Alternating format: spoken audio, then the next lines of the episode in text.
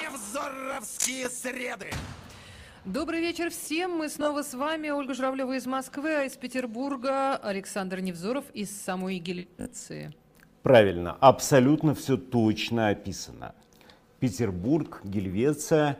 А вот у вас в Москве Владимир Владимирович Путин, который периодически вспоминает о том, что публику надо не только потрясать, не только пугать и не только сажать, но еще и развлекать. Поэтому он, в общем, а, не очень убедительно и как-то робко хулиганит, да, потому что вот этот его кашель на заседании а, комиссии по коронавирусу, это понятное дело, что чистое издевательство, и его замечательная реакция на реплику какого-то а, приблудного индуса о том, что весь мир — это семья, тут Владимир Владимирович замечает, что в семье не без урода, и так скромно-скромно тупит глазки. Причем я не понимаю, он бы мог себе позволять гораздо больше.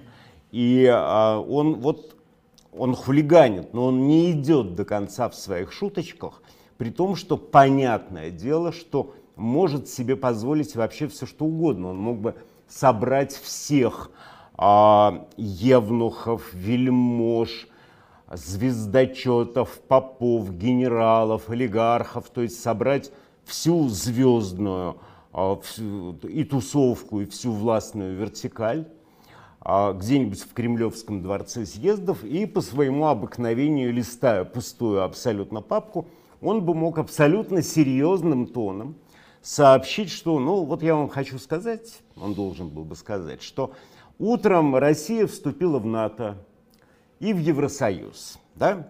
Лукашенко принудительно госпитализировали, причем он не соглашался одевать обычную рубашку, смирительную до тех пор, пока не принесли что-то красно-зеленое. Вот в это он полез с урчанием и долго благодарил санитаров. А вот часть его бандитской козлы, кодлы, в общем, пришлось разоружить и запереть. Тишину в зале вы себе представляете в эту минуту. Потом Путин мог бы продолжить, да, и сказать, что, ну, знаете, теперь, в общем, с этой минуты РПЦ будет платить все налоги, Росгвардия распущена, а политические дела прекращены и закрыты, все наши санкции, запрещающие поставки нормальных продуктов в Россию, сняты так, что по дороге домой вы можете купить, наконец, нормального сыра и даже с грибами. И вот представь себе, Оля, 10 секунд офигевшего молчания, крупные планы лиц от Матвиенко до Гундяева. И вы что, думаете, что кто-нибудь крикнет «предатель»?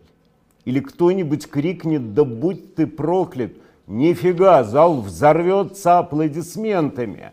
Через 10 секунд пришедшие в себя – все вот эти вот прихиндеи, составляющие вертикаль, шквалом аплодисментов отвесят, все встанут, роняя кресло, будут обниматься, поздравлять друг друга. Их прервет Владимир Владимирович, который скажет, ну, вы знаете, я пошутил, а пленочку, кто тут как с кем э, обнимался, мы с Александром Васильевичем Бортниковым, директором ФСБ, вечером внимательно отсмотрим и обсудим. Спасибо за понимание. Да? И вот представь себе обмороки, промокшие брюки, юбки. И вот я на сто процентов уверен, что и на это заявление вот побледневший, с мокрыми штанами, в мокрых юбках зал тоже взорвался бы аплодисментами устроил бы овацию. И вообще Владимир Владимирович мог бы себе периодически позволять такие фокусы. Это бы очень оживило пейзаж политической России. Кстати, вот про сыр с грибами. Про сыр с грибами, да? Вернее, даже Подробнее, про пожалуйста. сами грибы. Э, считается, что грибы уже отошли. Да? Ну, вообще, по идее, по логике. В наших широтах. Да, да, в наших широтах грибы уже отошли. Но, вы знаете, это не в лесах и не в парках Расчленинграда. Потому что, и, кстати говоря, считается, что под елками и под соснами – кроме рыжиков и маслят ничего не растет. Вот напрасно так считают, потому что вот у нас под Питером в парке Юнталова под соснами растут головы спортсменок-брюнеток. А, там была обнаружена торчащая из-под земли мертвая голова дамы.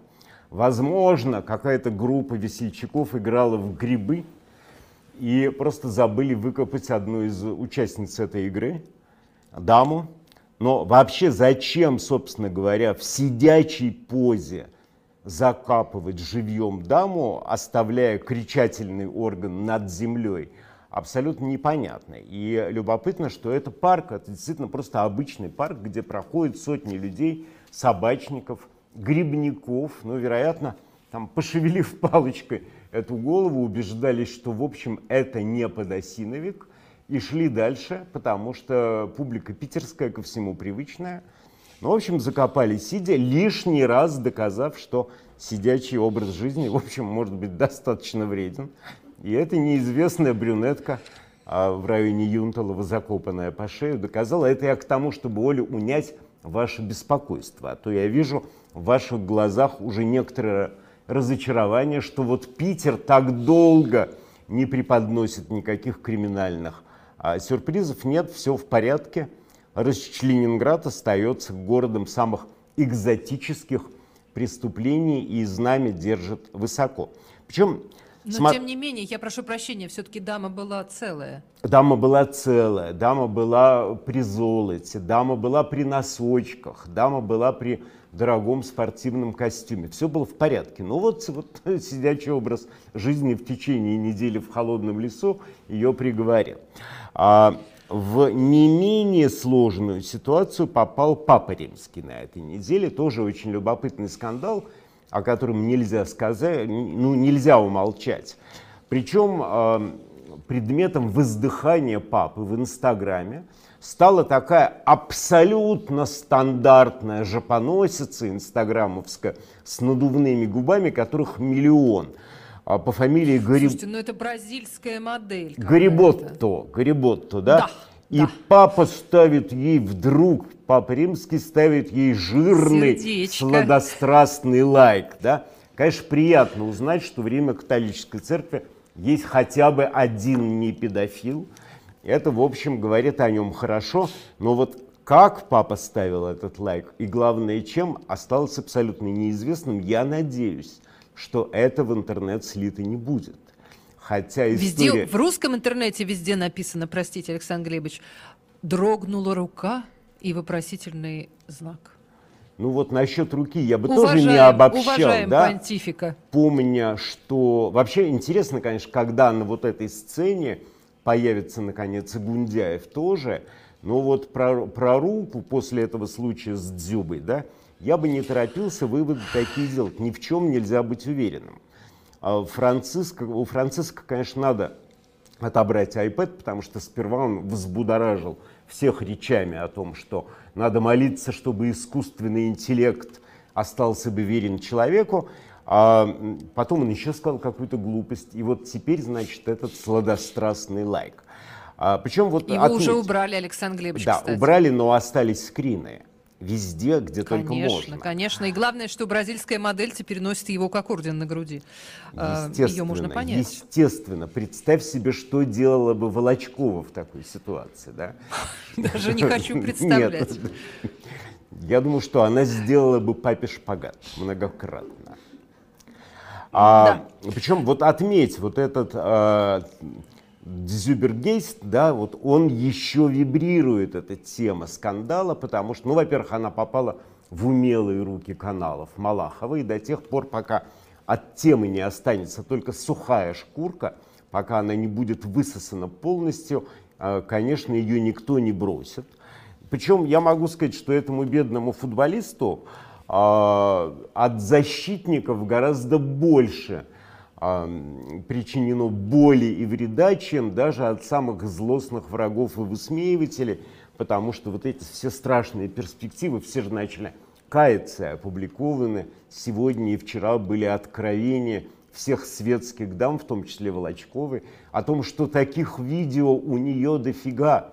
Это она нас предупреждает, что самое страшное, вот это антисанитарное зрелище а, нас еще ожидает. Но мы, в общем, воспитанные а, недавно на Дзюбе, наверное, наверное, это как-то переживем. Но вот теперь, да, да, Оленька. Теперь ты... нужно сделать интригующую рекламную Минуту, паузу. Да, совершенно верно. И да. вернуться сюда. Да, да, да, да.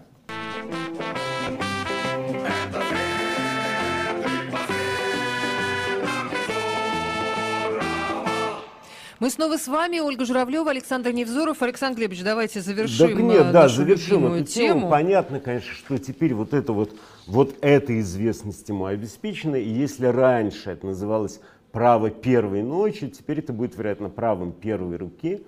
И это будет закреплено за бедняжкой Дзюбой. Но, правда, его поддержали все, вплоть до летчиков, а, которые стали самолетами рисовать в небе, что хорошо заметно по а, летной карте, различные загадочные не очень загадочные, ну, загадочные фигуры. Все как, знаешь, как в сказке про мальчиша-кибальчиша, о том, что летят самолеты и чертят члены, там идут пионеры, показывают то же самое и так далее, да. А, причем любопытно, мне-то, у меня-то свой интерес во всей этой истории. Вот крестик подпрыгивающий на дзюбе, который я надел специально на этот сеанс, ничьих вообще чувств не оскорбил. И не последовало ни единого писка по этому поводу, ни со стороны патриархии, промолчали и старообрядцы, промолчали все крестоносцы и хоругвеносцы сегодняшние. Вообще вот когда мы говорим про чувства верующих – может быть, э, пора разобраться в том, что же это такое, что это, что это. Все молчат, да? Это нечто неописуемое, недоказуемое, нефиксируемое, неизвестное науке, недиагностируемое. Я подозреваю, что это просто обыкновенная злоба и обыкновенная нетерпимость к чужому мнению, ничего более, да, потому что мы помним, что когда нельзя было оскорбляться – когда взрывались их церкви, грабились, попы скидывались с колоколен, ничьи чувства при этом оскорблены не были, равно как и во время вскрытия мощей. Ну вот можно посмотреть, у меня есть какая-то старая, но до сих пор пульсирующая и а, актуальная а, статья, про, называлась она «Теория и практика кощунства», где описано было все абсолютно, что оскорбляло чувства верующих – и самым сильным оскорблением, которое вызвало самую сильную реакцию, в свое время была иконопись. Потому что а, были иконоборцы, которые решили, что изображение Бога есть главное оскорбление верующих, и тогда иконописцев, которые смели рисовать иконы, им заливали и свинец, и кипяток в глотку, и в, в кипятке им отваривали руки, э, удерживая их насильно в котлах. То есть было вообще очень весело и очень страшно. Да? При том, что э, мы видим, когда это выходит из-под контроля, разговор о чувствах верующих, мы видим, например, там сегодня красавца Сергия Среднеуральского, ведь э, Россия никогда... О, давно не слышали о нем. Ну, что там? Все в порядке. Вот. Я просто хочу сказать, что Россия никогда в своей жизни не отращивала себе полицейскую фуражку вот такого гигантского размера, а, потому что такого репрессивного аппарата, как есть сегодня в России, а, обращенного именно на граждан, не было никогда ни в одной стране мира ни по численности, ни по мощи, ни по организованности. И вот, несмотря на все, Сергей э, Среднеуральский, он присел на козырек этой фуражки и болтает ножками, хихикает и понимает, что никто ему ничего никогда не сделает, хочет помазать какого-нибудь царя на царство. Если у вас есть там в редакции завалился лишний царь, то давайте тогда его... У нас хорошие есть. Есть? Ну, в общем, нет у них методов против Кости Сапрыкина, как нет, говорится. Нет, нет. И вот э, меня просили, э, в том числе и ты, в прошлый раз Да, да, Алексей прислал да, платный вопрос. Да, да представить некую э, композицию про господина Байдена. Да, ваш взгляд на него. Да, но с ним все банально. Он действительно настоящий американец. Предки Байдена в салунах э, пьяные проламывали пианино головой, стреляли в пьяном виде друг из друга друг в друга из кольтов первой модели. И, как полагается всякому респектабельному американцу, Байден имеет а, среди родственников, предков и слепого скрипача, и могильщика, и обувщика. Тут жанровая чистота соблюдена, все в порядке. К России у него отношение абсолютно здравое. То есть он не понимает, почему и зачем существует эта страна вообще на Земле.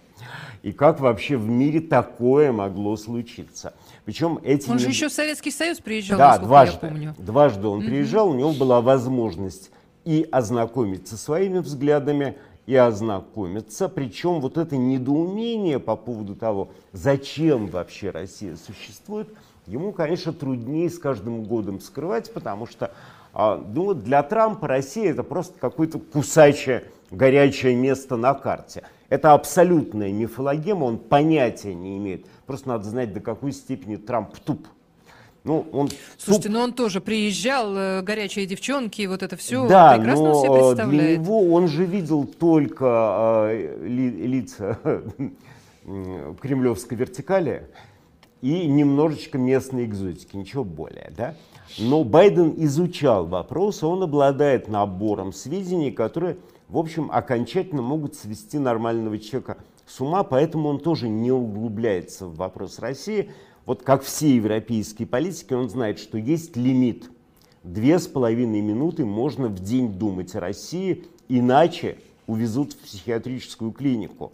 Потому что вот Байдену, как я понял, по его репликам, Россия кажется таким фильмом ужасов, который вышел из-под контроля – гримеров, продюсеров, режиссеров и начал абсолютно самостоятельное существование. Персонажи отказались переодеваться, грим прирос к лицам. А, то есть диалог с ним успешным никогда не будет. А, отношения никогда не выстроятся. Вообще отношения у России могут быть только с теми, кому терять уже нечего. То есть вот с уголовниками типа Асада, Лукашенко, Бакассы, Полпота, вот такой публики, которая тоже, в общем, никому больше не нужна. А, они, конечно, тоже офигевают от этих отношений, но продолжают их поддерживать. Байдена, кстати говоря, можно понять, потому что жизнь и Байдена, и всех его предшественников, как и миллионов американцев, которые когда-то продвигались на Запад, была посвящена к тому, чтобы создавать цивилизацию, создавать максимально пригодные для комфортной жизни пространства ценой крови, жизни и тяжелого труда. Поэтому ему, конечно, абсолютно непонятна логика русского народа, который, получив в свое время в наследство от умирающей Орды э, сказочно богатые земли, приложил все усилия, чтобы сделать эти земли абсолютно непригодными для жизни, неухоженными и несчастными. Вот Байдену в силу его американской ограниченности дико непонятно, зачем своими руками создавать разруху.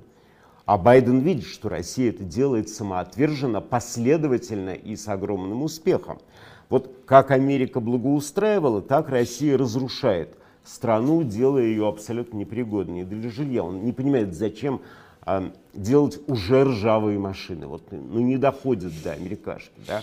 Он не понимает, Неужели зачем он в делать... такие углубляется подробности? Мне углубляется. Кажется, что... Он не понимает, зачем делать вакцины, которые э, настояны на чистом хвостовстве. Он не понимает, зачем содержать Роскосмос ему чужда вот это э, кайф установки за полмиллиона дощатого синего сортира. Он не понимает этой радости. Вот ему надо было бы где-нибудь пособирать грибы под Питером или погулять по Томску, чтобы ему по голове попала бы подушкой, набитой карточками швейцарских банков. Известно, что когда а, вчера, по-моему, брали мэра Томска, его супруга набила на полтора миллиарда, а это очень много карточек, набила на, на полтора миллиарда подушку.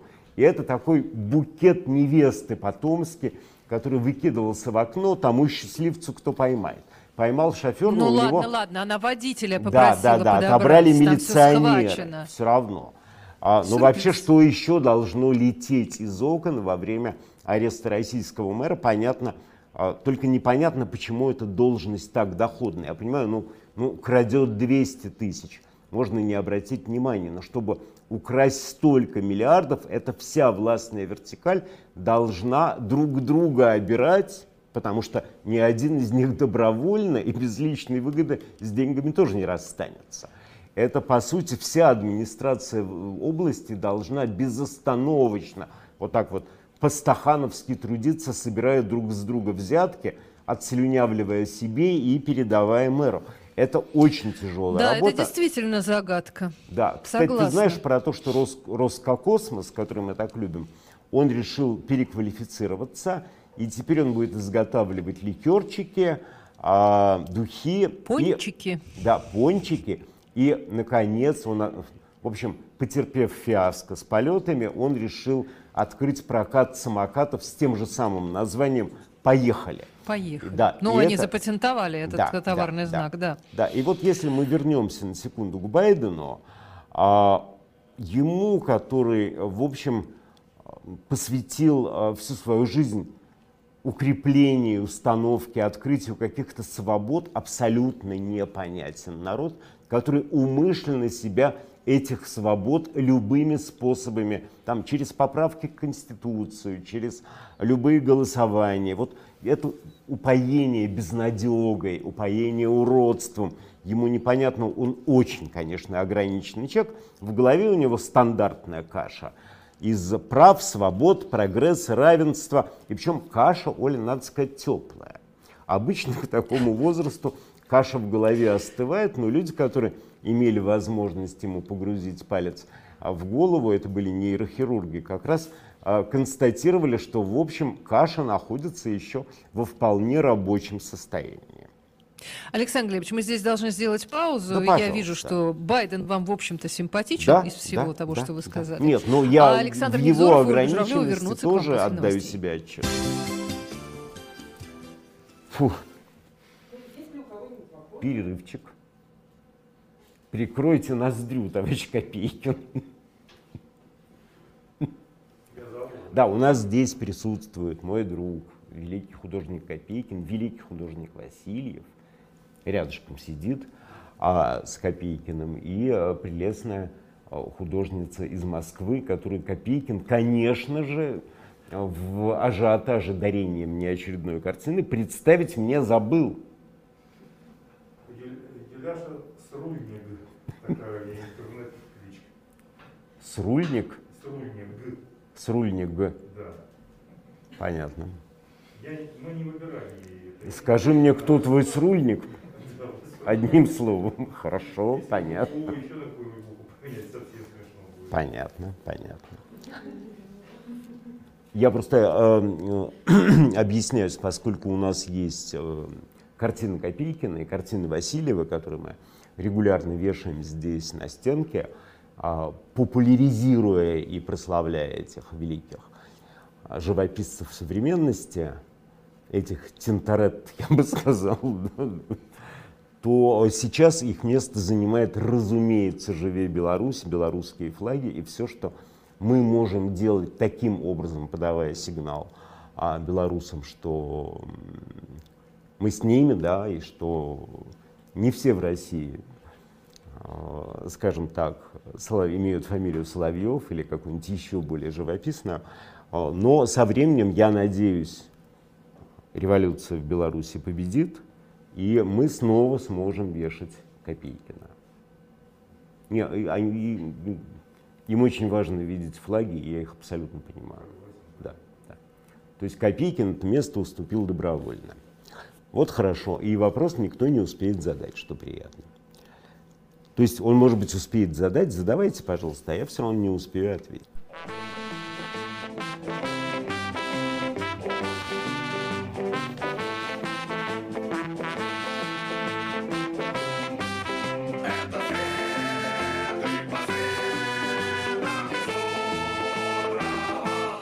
Снова с вами. Э, Ольга Журавлева, Александр Невзоров. Александр Глебович, я хотела вас э, немножко э, вернуть к мэру Томска, потому что вот мы в новостях сегодня целый день слышим, что очередного страшного коррупционера поймали.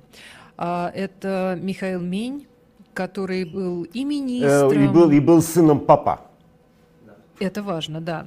Очень знаменитого, заметьте, да. и убиенного. Как ты понимаешь, а, меня это больше был, всего интересует. Да. И был, в общем, на разных очень э, крутых должностях, э, и губернатором, по-моему, Ивановской области, да. А, и вот он стал аудитором. И вдруг э, где-то там что-то про лесные там разработки, что-то вот нааудировал, там еще что-то такое. И вдруг вспомнили, оказывается, когда он был губернатором, то он деньги украл. Так. А, Потрясающий эффект, правда? А ведь оставался бы э, себе, сидел бы тихо где-нибудь на строительстве или ЖКХ, а чудесно бы жил дальше. Вот что такое? Это какая-то природная честность их вот подводит. Не Кстати, мэра Томска тоже тут хвалят, хвалят в СМС, как говорят, что он что-то хорошее сделал, Нет, наверняка, да, наверняка, потому что, в общем, а, только тырить, э, ничего при этом не делая, невозможно. У нас и делают для того, чтобы украсть, да. И на первых порах, не, ну а кто будет что-нибудь делать, если украсть невозможно? Поэтому я всегда а когда говорил, уже украл, что... можно вообще хорошее начать делать. Нет, можно начать делать хорошее, если есть возможность очень много украсть. У нас же с тобой голоса жалких завистников, у которых да, нет возможности да, поучаствовать да, а в кражах госимущества. Поэтому, да, вот мы сидим тут и злобствуем. И э, выглядит это, в общем, довольно паскудно. Но вот я тебе должен сказать, что вот это все прекраснодушие наше, оно заканчивается плохо.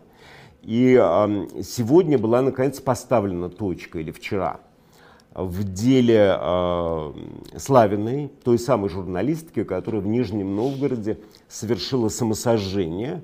Следственный комитет э, отказался возбуждать дело на себя самого, разумеется. И формально он прав, потому что в посмертной записке было указано «в моей смерти прошу винить Российскую Федерацию». Российскую Федерацию призвать к ответственности очень сложно, потому что ее сложно подвергнуть приводу, если она откажется прийти. Потом, куда ей посылать повестку? То есть есть целый ряд непреодолимых, я бы сказал, процессуальных сложностей, а, и к тому же известно, что Российской Федерации прощают ГУРАЗ гораздо более серьезные проделки, чем доведение э, до самосожжения журналистки. А, ну, в конце концов, Следственный комитет мог бы честно ответить, что нет возможности вызвать для дачи показаний Российскую Федерацию, которую обвиняют, которая главная подозреваемая, нет возможности ее опросить, а то получилась такая очень некрасивая двусмысленность, и как вот прозвучал отказ в возбуждении уголовного дела. А он звучит примерно так. Наши действия, в результате которых журналистка Славина покончила с собой через самосожжение, нами признаны корректными. Да? Это очень красивая формулировка, но выглядит она немножко по-уродски. Хотя вот если посмотреть, представляла ли та же самая Славина – хоть какую-нибудь минимальную опасность для режима, конечно, нет. И вообще, почему мало того, что невинные, так еще и не страшные, не опасные люди на каждом шагу становятся жертвами, хотя они безобидные. Но мы видим, что, в общем, система пульсирует, она не может не сажать. И такого количества сажателей, а, я об этом говорил в ежевоскресной программе «Наповал» своей на YouTube-канале. Да-да. Такого количества сажателей в России действительно не было никогда. И когда их количество так велико, то беззаконие абсолютно неотвратимо. Это или, или какая-то другая беда. Это очень понятно, например, в сравнении с хлором. Да, вот мы сидим, и понятное дело, что в атмосферном воздухе находится определенное, довольно значительное, кстати, количество атомов хлора, как и в нашем организме тоже, и они делают, эти атомы, свое дело, они участвуют в различных реакциях, они, э, они нужны, они на своем месте. Но если это количество э, атомов хлора увеличится в сто раз, то наступает естественным образом отравление и удушье. И вот точно так же с этими э, сажателями, которых расплодили в невиданном количестве и которые уже превратились в удушающую отраву. Это вот воздух России. А, причем сажатель ведь он не умеет, просто при всем, он не виноват, да, он атом этой системы, он не умеет ничего делать, кроме как сажать той или иной форме. Он не виноват в том, что он это делает изобретательно. Но вот эта вот дикая, бессмысленная концентрация, а, которая теперь а, душит всех подряд. Причем глупо, да, потому что до тех пор, пока народ покорен, такая концентрация не нужна, а как только он проснется, она, в общем-то, ни от чего, ни от чего не спасет. А поэтому, в общем. Пока, пока всегда а, их услуги сажательские, в общем, всегда востребованы. Мы это видим, например, на, на примере сегодняшнего Хабаровска. По-моему, был такой набор трусов, назывался «Неделька», да? Да, да. И вот посмотри, обрати внимание. По принципу такой недельки Дегтярев решил организовать охрану своей персоны.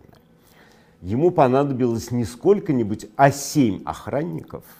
Он собирается... Ну как? Из... Это же логично. Семь Ну. стариков и одна девушка. Семь раз э, отмерить. Только не надо сюда, пожалуйста, великолепную семерку. да? И великолепность Нет, семь самураев. нет, вот давай, вот давай обойдемся, по крайней мере, без кощунства. Хотя бы в этом вопросе. Самурай это святое. А, нет, я думаю, что скорее великолепная семерка. И Ну, вот э, понятно, что вот этот принцип попользовался охранником, его помыли, постирали, и на следующую неделю он снова уже будет готов к работе. Но вообще Дегтярева, это ошибка вышла с, с Дегтяревым. Его надо было отправлять не в Хабаровск, его надо было отправлять э, руководителем в город Новозыбков. Знаешь почему? Да, потому Почему же? что у Новозыбкова в гербе наличествует веник. Причем не Ну, какой-нибудь... баня, веник. Да, не какой-нибудь веник просто банный, а веник из конопли, да, что добавляет, в общем, всей нашей истории и пикантности, и полноты. Сейчас вот эти бедняги, а, кандидаты в Дегтяревскую недельку, они проходят кастинг. Как только они произносят слово «баня», с тревогой, надо отдать им должное, с тревогой произносят слово «баня», их отсеивают. А беднягу, конечно, довели то, что называется народной любовью, и вот эта охрана, причем очень дорогая охрана, как я понимаю, для а, казны бедного края, она обойдется, обойдется в сумасшедшие деньги. Но вот мне просто в руки попала характеристика, которую переправили тамошние ответственные товарищи хабаровские. А, На него переправили в Москву. Ну что, пишут, мелкий самодур, очень обидчивый, очень истеричный, навыками управления Ну, мы не, не владеет. предполагали ничего другого. Административно-хозяйственных знаний ноль. Ориентация, ну ладно, этот пункт пропустим. Понятно, что нашалил Кремль. Понятно, что Жирик так орал, он же орал не только в Думе, он приезжал орать и в Кремль. Он орал везде, и он орал так, что от него решили вот просто, чтобы он замолчал, наз- назначить любого. Происхождение назначения очень простое. А почему орал Жирик? Совершенно не из-за Фургала, ему наплевать на Фургала. Просто эта посадка резко обрушивала ак- акции ЛДПР. Понимаешь, да? А, не То есть это до чисто нуля- финансовый вопрос? Конечно, конечно. А, потому что вот все-таки неприкосновенность, она продается вместе с мандатом. И что же это за неприкосновенность, которая так выглядит убого и так жалко? А, Сегодня я бы, кстати говоря, сегодня я бы хотел а, отметить, что у нашего общего знакомого юбилей. Да. Ну, небольшой Да, пока. и я бы хотел э, произнести приветственное слово. Да? Сегодня Давайте. ковидику исполнился годик. Он еще совсем маленький, я могу всех обрадовать. Правда, не хотелось бы, чтобы он прямо вот в этом зале задувал бы какую-нибудь свечку, да, и желательно, чтобы на эхе тоже не задувал. Для этого есть э, другие здания.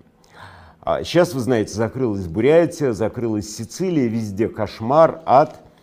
э, развлекает, надо сказать, наживательство на этом снова проснувшемся животном страхе, который снова овладевает Россией. И вот в регионах, кстати говоря, уже начали торговать подпольными ректальными свечами против коронавируса. И россияне без всяких раздумий под эти свечи подставляют свои канделябры и убеждены, что это вот очередная панацея. Да, действительно, это крайне тяжелая, весьма неприятного протекания болезнь, очень часто смертельная, но дело совсем не в ней, а в отсутствии здравоохранения и не только в России, а, как выяснилось, везде, ведь такая же задница и в Италии. В России все выглядит, может быть, чуть получше, потому что мы знаем, что российские регионы накрыла информационная мгла. Но, правда, и э, сквозь эту мглу видно все равно, благодаря телеграм-каналам, э, каналам, как, выхаркивая легкий, скончался от ковида миф о великой державе, потому что претензия быть великой державой заканчивается там, где начинается региональная медицина.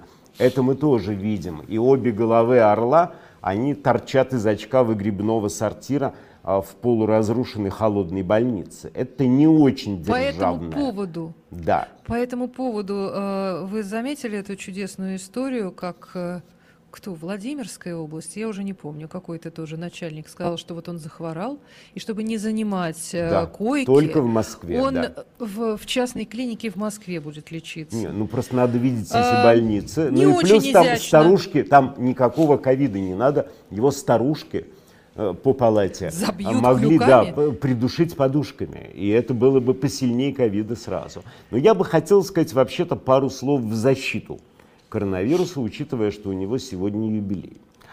Вообще все честно, все правильно. Потому что люди, которые платят футболистам в сто раз больше, чем вирусологов, они и должны, вероятно, э, завалить своими трупами подвалы больниц. Все так, как оно должно быть. Те, кто забивают детские мозги сказками религиозными, а, другими паранормальными шоу, а не анатомией, физиологией, медициной, естественными науками, которые автоматически а, позволяют принимать правильные решения, когда их знаешь, тоже должны валяться на полах в моргах, ожидая вскрытия. Все по-честному. Те, кто говорят о каких-то чувствах верующих – то есть косвенно пропагандирует невежество и средневековые дикости, тот и не может победить даже такую фигню, как коронавирус. Потому что я могу сказать честно, что э, это, в общем, вирус довольно мирный, перепуганный тем, что он натворил. Мы знаем эту семью коронавирусов, да, отъявленные мерзавцы, но про них все известно, как с ними справляться более-менее понятно. И тем не менее даже, в общем, эта маленькая тварь а, а растерзала за год экономику почти всех стран, разрушила весь миропорядок, но из всего, из всего, что нам может предложить планета на сегодняшний день, коронавирус это самое нежное, да? И то, mm. да, уверяю тебя, потому что я внимательно Лучше посмотрел. Чумы? Да, и а, он не он, бубон, понимаешь, вот на запасном пути стоят эти инфекционные, заразные бронепоезда гораздо более весомые и страшные, чем нежный коронавирус. Вот действительно, если бы это был не коронавирус, а разновидность бубонной чумы, потому что кажется фантастикой, а вот нифига. Вот год и три видны, дня тому хотя бы назад... заметно, что человек заразен. А слишком быстро заразен и слишком быстро наступает конец. Вот год и три дня назад, если бы мы с тобой а, напророчествовали, что мы будем сидеть в масках, протираться спиртом, что будут помирать и будут забиты трупами морги региональных больниц, это было бы все воспринято как фантастика. Возможно, и бубонная чума тоже а, воспринимается как фантастика, но вот та чума, которая лечится тетрациклином, она уже вполне могла мутировать, потому что ту тоже чуму никто не ждал, она ведь тоже не из космоса прилетела. Она мутировала из довольно невинной формы псевдотуберкулеза где-то, ну, вероятно, там 7-8 тысяч лет тому назад и выкосила миллионы. А лепра в XI веке – это совсем не та лепра, которая была при Гиппократе. Гиппократ описывал болезнь, которая, да, неприятная, но в принципе лечибельная и не такая тяжелая. Хотя понятно, что лепра отмутировалась а, от нее. И холера может вспомнить как ей нахамили в 19 веке в Европе и во всеоружии. Слушайте, ну так в 20-м она приходила да, она приходила, но она приходила, ну, скажем так, не в той а, форме и не так тотально. То есть понятно, что а, все эти пандемии, все эти заразы приходят, не спрашивая у нас разрешения, а, а условия распространения сейчас гораздо благоприятнее, чем были в Средневековье, потому что там гораздо сильнее были естественные иммунитеты, гораздо больше было на людях защитной грязи, гораздо больше было... Слушайте, люди не летали в самолетах, Совершенно собравшись верно. по 150 человек. Совершенно верно. И вот когда говорят про коронавирус, я вспоминаю моего старого покойного друга Льва Рохлина. И вспоминаю, как мы с ним сидели в здании городской больницы в Грозном во время штурма. Одна стена у нас была раскалена, мы об нее грелись, потому что с той стороны стены а, пылала больница, но никто не гасил, была возможность погреться об эту стену. А, Что-то взрывалось и сыпалась крыша, и Рохлин, у которого не было необходимости со мной а, лгать и кокетничать, он говорил, что ну вот да, это чеченцы, а если бы это были турки? Нам был бы конец, говорил генерал Рохлин, который, поверьте, был хорошо осведомлен о боеспособности различных армий мира. И вот э, эта история с возможностью того, что в любую минуту на пороге и в нашей жизни может оказаться гораздо более серьезная штука, теперь в это все должны верить, а, должны были бы научить одной вещи, что вот должен быть абсолютно, что спасти может только абсолютный приоритет естественно-научных знаний, физиологии, анатомии, медицины, патофизиологии, а, микробиологии. Потому что вот откуда идет эта ковид-диссиденщина, этот пофигизм, он идет прежде всего вот от всяких бонь, понятно, что они а, по серости а, не понимают того, с чем имеют дело, но, а, вы знаете, я не оправдываю тех людей, которые а, страдают. У меня нет к народу, как вы знаете, никакой особой симпатии. Я имею в виду не только в России, вообще везде, да. Слушайте, в Но- Европе водометами уже приходится Да, диссидентов да, разгонять, да, совершенно. которые Я про это и говорю. Но все-таки вот такой боли и такой муки эти люди за свое невежество, наверное, не заслужили. Хотя невежество тоже надо поправлять. Ну, давай что-нибудь веселенькое, потому что смотри. Да, вы Да, знаете, Александр да. Глебович, есть одна тема, которую мы никак не можем обойти, и уже в самом начале писали. И, кстати, никакое знание физиологии не помогает э, при борьбе с э, сумасшедшим тираном, как мы знаем, да? А с ним каким-то другим способом борется. Вы говорили со Светланой Тихановской. Да, Э, да, вы знаете, я с ней скажите об этом побеседовал. пару слов. Да, Почему я могу это сказать... была именно не интервью, а беседа? Это была именно беседа, Что вы это хотели? был именно диалог. А вот мы решили поговорить. Я решил посмотреть, и она решила посмотреть. И ты знаешь, вот бывает простота не в смысле простоватости, а не в смысле примитивности, а в смысле отсутствия всяких глупых понтов, ненужных фанаберий, а, пустых амбиций. Вот она в этом смысле как раз очень простой человек, и к этой простоте, кстати говоря, очень многим было бы не лишним стремиться, в том числе и мне. И произвела она прекрасное впечатление. Она жутко, конечно, волновалась. А, Волновалась, потому что ей казалось, что она неубедительна в роли политика, что она не тот вот прям вот человек, который может называться политиком. И это была совершенно напрасная тревога. Это есть у меня э, этот разговор. К сожалению, каким-то образом чертов YouTube, который вообще выпендривается и безобразничает, он отстриг э, финал, где эм, идет обмен репликами э, про «Живи Беларусь», разумеется, да. Ах, вот в чем Да, да, дело. да, Слушайте, да. а YouTube вообще, вообще лютует в последнее время. YouTube про ведет себя нельзя, безобразно, и до про- тех ни пор, про что нельзя. да, до тех пор, пока не объединятся все а, большие крупнокалиберные ютуберы, кстати говоря, и Сталин Гулаг тоже мне жаловался, что над ним изгаляется YouTube, а, по непонятной выборке, вроде бы это такая вот вражеская и вся из себя проамериканская контора, но почему-то а, гнобят и душат они не Соловьевых и не тех, кто занят вопросом, сколько раз можно подбросить поварешку а, в темной комнате, а гнобят именно и гробят вот а, ту самую передовую русскую журналистику. И вот про Тихановскую вернусь к тебе. И она вот была настолько удивительно а, а, хороша, скажем так, с этим своим страхом, что я решил его развеять, объяснив, что а, на самом деле, когда политик профессионален, от этого ничего хорошего сейчас быть не может, потому что стандарты профессии устарели. Мы видим Владимира Владимировича, да, который вобрал в себя весь политический опыт российской, византийской, древнеегипетской, Шумеро-Аккадской империи.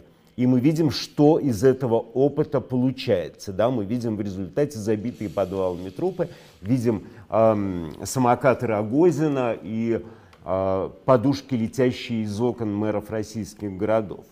Мы видим, например, э, что такое политический опыт этого э, турка эм, Эрдогана, да, вот, который он показал, что такое старая политика. Сегодня вот у него оказалась в руках эта жуткая волшебная лампа истории, он ее потер, оттуда вышел джин и тысячи убитых, тысячи беженцев.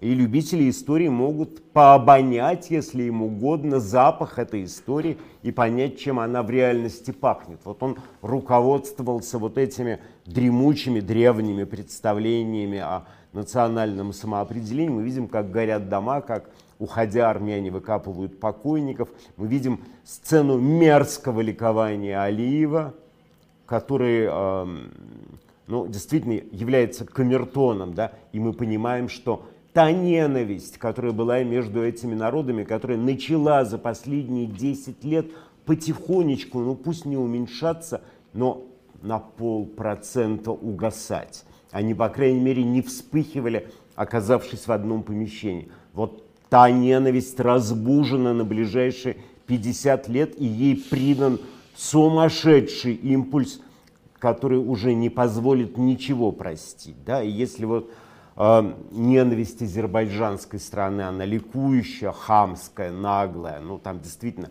Алиев э, задает тон, то ненависть армян, она э, униженная, болезненная, скорбная и проклинающая ненависть, еще неизвестно, что сильнее. Но армянская выглядит как бы, ненависть выглядит немножечко поблагороднее.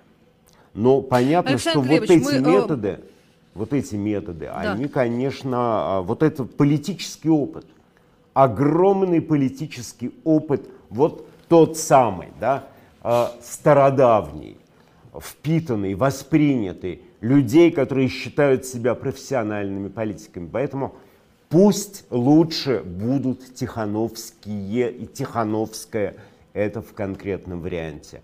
От них, по крайней мере, не будет той беды, которая исходит от всех этих свирепых, наглых, Профессионалов. самодовольных профессионалов в политике. Вот шли бы они все. Мы, кстати говоря, с вами еще не успели попрощаться с Дадоном. О, э, да. У нас остается буквально минута. А, скажите, а вы тоже как-то удивились, что так э, просто все произойдет? Молдова, казалось бы, тоже там все непросто, а, российское влияние, вот это все, а потом вдруг просто выборы, просто подсчет голосов, просто да, все пожали друг другу руки, и вот, пожалуйста, Майя Санду, а, новый, новый э, президент. Как Ну, это так получилось? Дадон привык, Где что вот он на митинги? горох Где вот это поставят коленями, то в угол, то уши ему оттянут в этом парламенте. Он вообще всегда был такой э, скорее мальчик для битья. Мы же понимаем, что а, Молдова это не президентская республика, над ним изгалялись, он куда-то убегал в Москву. А, Именно потому, что э, он был очень все равно промосковским, очень дребезжащим перед Москвой. Конечно, вообще я не понимаю, кто за него там мог голосовать, но вот только если початки кукурузы у них там наделены избирательными полномочиями, тогда понятно, кто голосовал за Дадона. Но девушка пришла очень сильная и очень то, что называется проевропейская, то есть Россия потеряла Молдову окончательно. Кстати, про Майю Санду будет следующая программа после 22 часов э, 48 минут. э, Так что э, продолжайте слушать эфир «Эхо». Мы на этом Да заканчиваем. вообще Александр продолжайте Невзоров, слушать эфир «Эхо». Ольга Журавлева. Живее Всего доброго, Беларусь, пока. курим, ругаемся матом. Все.